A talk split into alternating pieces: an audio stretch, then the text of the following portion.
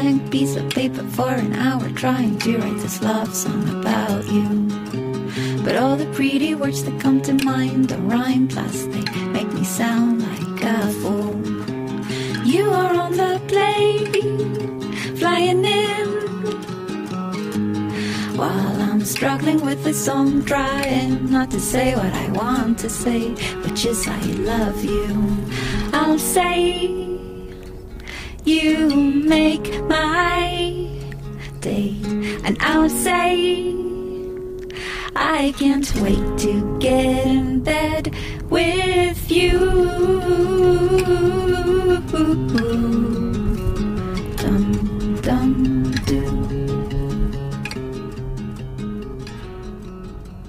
Hola amigos, buenos días, buenas tardes, buenas noches.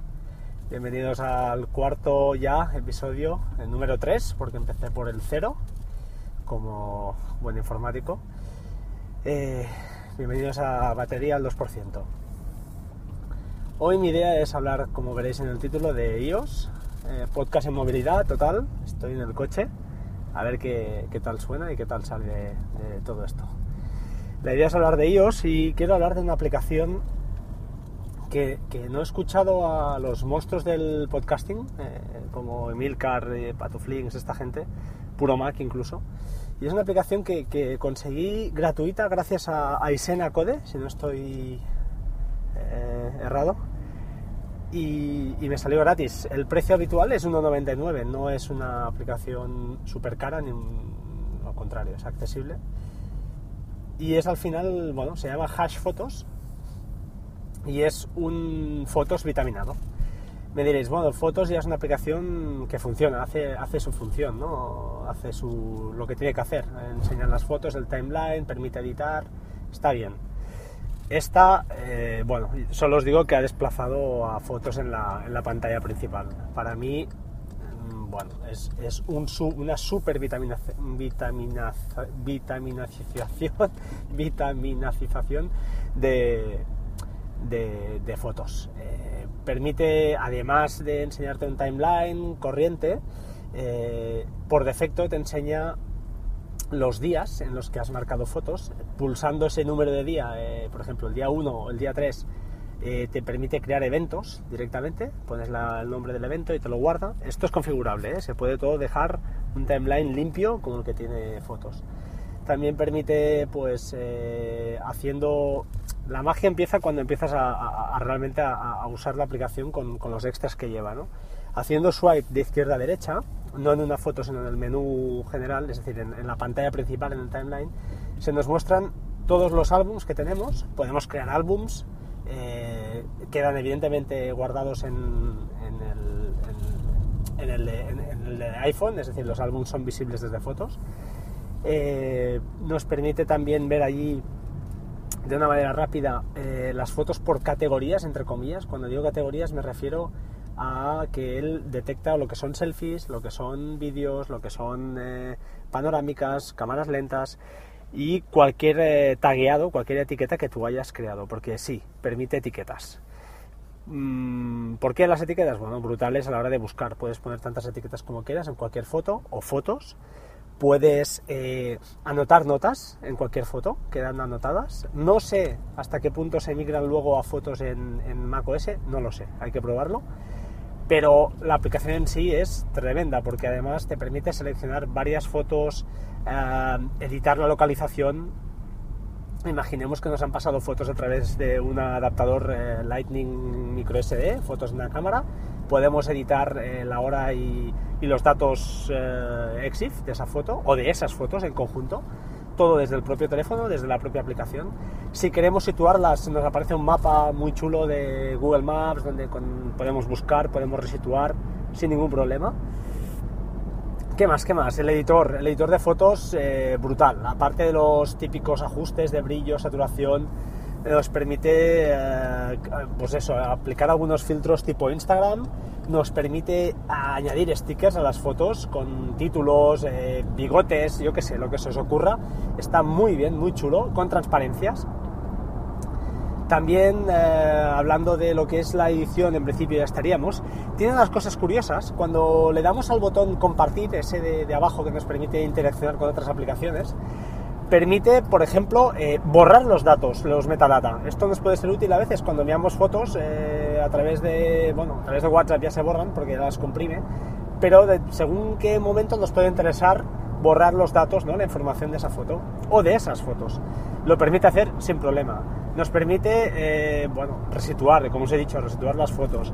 Em, ¿Qué más? Eh, a la hora de búsqueda, la búsqueda es muy potente. Permite buscar por tags, evidentemente, por fechas, intervalos de fechas, intervalos de horas.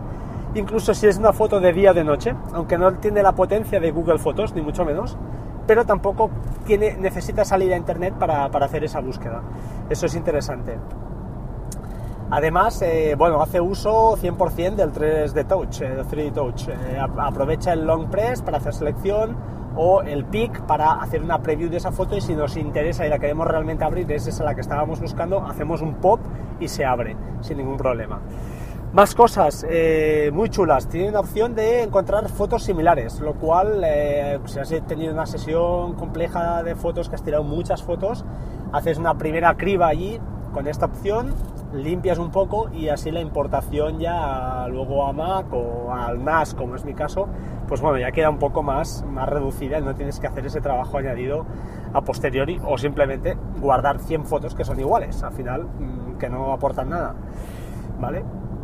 Ah, finalmente me queda hacer una, observación del swipe de derecha a izquierda, eh, lo hemos hablado, el de izquierda a derecha, es decir, desde el lado derecho de la, del timeline, se nos muestra eh, los años, los meses y los eventos, si no voy, si no voy, no recuerdo mal.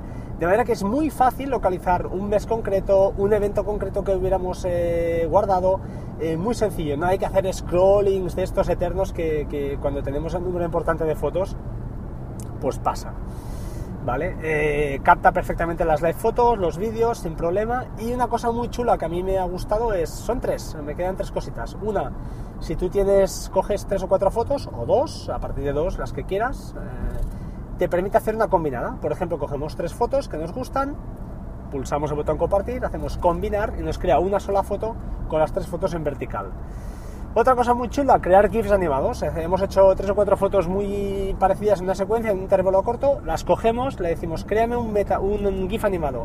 Nos permite decirle qué intervalo queremos entre foto y foto y la resolución y nos lo crea muy rápido. Y una cosa muy chula, que a mí al menos yo la uso continuamente, eh, yo grabo en 4K todo lo que puedo, aunque luego no tenga visionado o tenga que convertirlo cuando lo trate en 1080, me da igual. Cojo 4K eh, ¿Qué pasa? Por ejemplo, aplicaciones como Quick, la antigua eh, Replay, creo que se llamaba, que va muy bien para crear vídeos rápidos de, pues eso, que coges tres o cuatro vídeos, tres o cuatro fotos y te monta un vídeo musical muy chulo y muy fácil de editar. No es iMovie en el teléfono, pero te lo monta él y a partir de aquí es muy fácil ajustarlo.